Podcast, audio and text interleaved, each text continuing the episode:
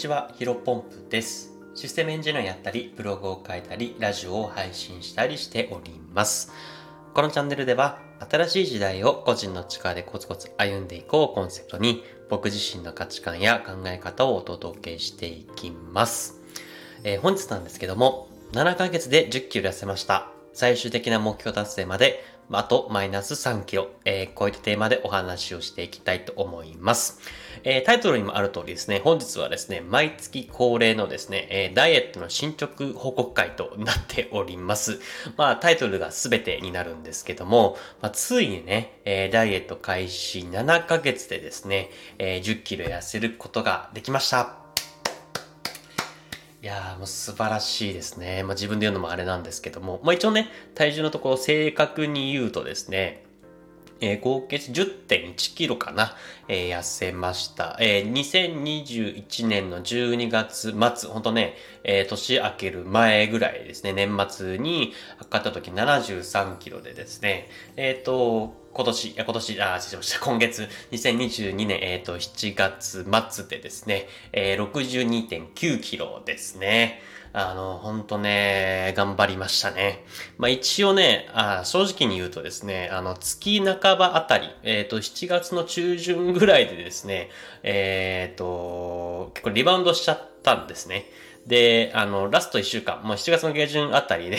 えー、74.9キロだったかな、えーだったんですけど、これね、マイナス2キロしないといけない状況だったんでね、えっ、と、鬼の追い込みをして、えー5日間でマイナス2キロ痩せて、えー今62.9になりました。まあほんとね、えっ、と、良かったというか、まあ、毎月、毎月ね、えっ、と、マイナス1キロずつは痩せようっていうふうに目標を立てていて、えー7月の目標はね、62キロ台ってことだったんで、まあギリギリですけど、62.9キロなので、えーギリギリですけど、まあ一応目標達成という形になっております。で、まあね、あの毎月毎月さっきも言ったように、えっ、と、末日ら辺にはですね、えっ、と、ダイエット、こうやって風に痩せましたよみたいな情報共有をしているんですけど、まあ改めてね、えーまあこの放送を聞いてる人の中にもダイエットをしている人、まあもしくは、えーダイエットやったことあるるけど、なかなか、えーうまくいかなくて、挫折してしまったよっていう人もたくさんいると思うので、まあね、今日はね、まあビジネスのお話的なものは一旦お休みにして、まあ痩せるために必要な3箇所、まあ僕自身がね、えーダイエット今7ヶ月やっていますけども、まあそれに、えーついて感じたことをちょっと喋っていきたいという、えー回になっております。で、まずね、痩せるための3箇所、えーまず結論からお伝えしていくと、まず、えー、3つですね。食事、運動、あとは目標を公言する、えー宣言する。っっていうですね。これがまあ必要なのかなというふうに思っています。一つちょっと解説していきたいと思うんですけども、まず一つ目、食事ですね。まあこれはま言わずもがなかもしれないんですけども、まあ揚げ物とかね、砂糖を使った甘いものは食べないようにする。これやるとね、痩せます。まあめちゃめちゃ今ね、えーゆっくり当たり前のことを言いましたけど、あの、やっぱりね、野菜生活の中心とか、あと肉とか野菜、魚とか、えっ、と、そういった、なんだろうな、えっ、と、ボリュームがあるというかね、インパクトある食べ物っていうのは、まあ、僕自身は結構食べていいようにしていて、な、ただ、まあ本当にね、痩せようと思った時は、やっぱ揚げ物とか、あとは砂糖とかですね、そういったものを使ったものを食べるとですね、なんか、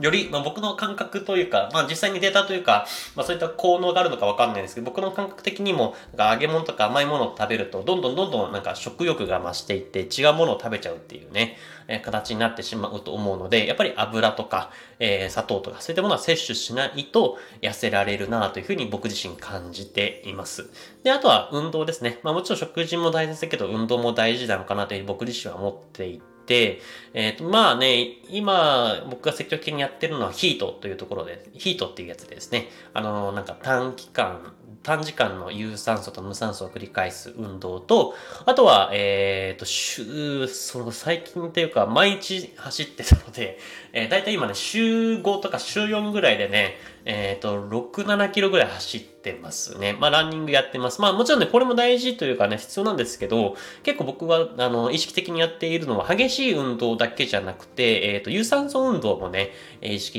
に意識的にやってます。具体的に言うと、例えば、えー一駅分歩いたりとかですね。えっ、と、まあ、電車使うと、えーが最短距離なんだけども、わざとちょっと一駅前で降りたりとか、えっ、と、わざとちょっと自分が、えー目的地あの、例えば近くのね、スーパーとか、えー、薬局とかでも買えるんだけども、えー、一駅分先の、えー、スーパーとか薬局とかわざわざ、えー、目的地にしてそこまで歩いていって、まあ、往復でやると。で、最近はね、まあ、夏なんで暑くてね、大変かも、大変な部分もあるんですけど、例えば、えー、夜出かけるとか、ところで工夫してですね、まあもちろん体調を崩さないのが第一だと思いますけども、まあ、そういった激しい運動、プラスアルファで、えー、だだけじゃなくて、えっ、ー、と、簡単なそういった有酸素運動散歩するだけでも十分効果があるなというふうに僕自身は感じているので、まあ、これやっぱ食べ過ぎてしまった人とかは結構僕的は僕的には積極的に行っています。で、まあ、食事運動はね、まあ、あの皆さん知ってる通り、まあ、ダイエットではね、必ず必要。まあ、どっちかが欠けるとかなり目標が達成がね、厳しくなってしまう項目というか要素であるんですけど、僕はね、これよりもね、えっ、ー、と、一番大事なものはね、今、先ほど言った参加条目の3つ目、えっ、ー、と、目標の対象を公言すること、まあ、あとは期限をね、明確にして公言するっていうのも効果的だなというふうに思っています。まあ実際僕の場合はですね、ツイッターかな。まあもちろんこの後スタンド FM を活用させてもらってますけども、えツイッター、スタンド FM でですね、え例えばさっきも言った7月は、の目標としては6月あ62キロ台に、えー、するという形でですね、公言すると、まあ別にね、これ約束守んなくても誰に怒られるわけでもないし、えーと、失望されるわけではないんですけども、まあ、なんだろうな、ある種、えー、第三者の目が行き届いてるっていうところでですね、あの、か自分自身のところでかなり、あの、なんだろうな、お尻を叩くというか、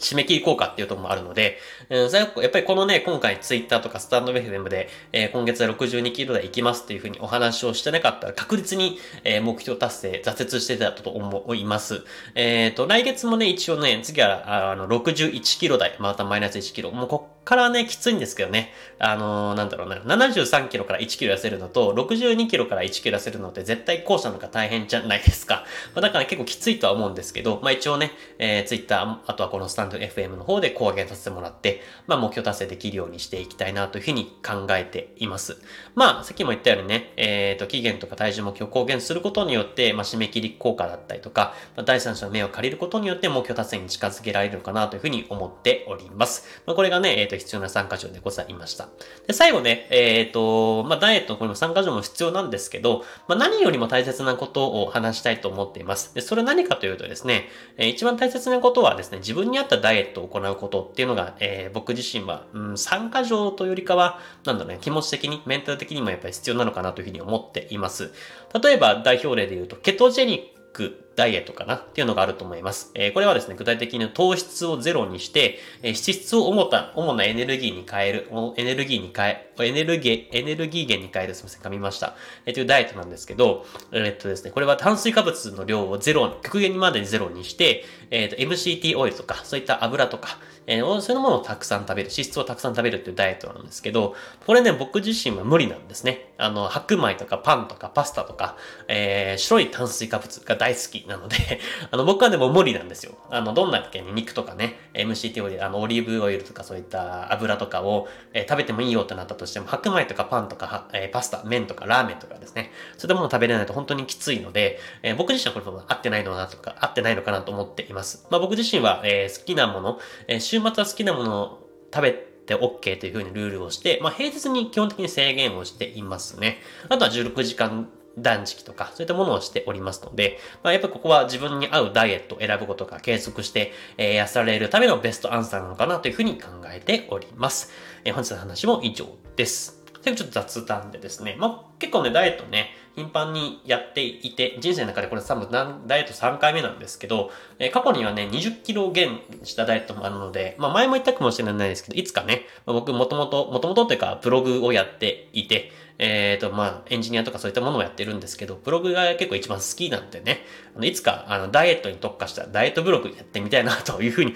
思ってます。まあ、かなり権威性の部分では、まあ、人生3回もね、ダイエットしてるし、まあ、2回のリバウンドなんだよ、なんなんだよというふうに思われるかもしれないですけど、まあ、そういったね、え太ってしまうような気持ち、太ってしまうような人の気持ちもわかるので、えー、ここはね、ブログ書いていくとかなり伸びるというか、うん、いい成果が得られるんじゃないかなというふうに勝手に思っております。はい。えー、本日もね、えー、この放送がいいなと思っていただけた方は、いいねとフォローしていただけると嬉しいです。それでは本日も新しい時代を個人の力でコツコツ歩んでいきましょう。えー、お疲れ様です。失礼します。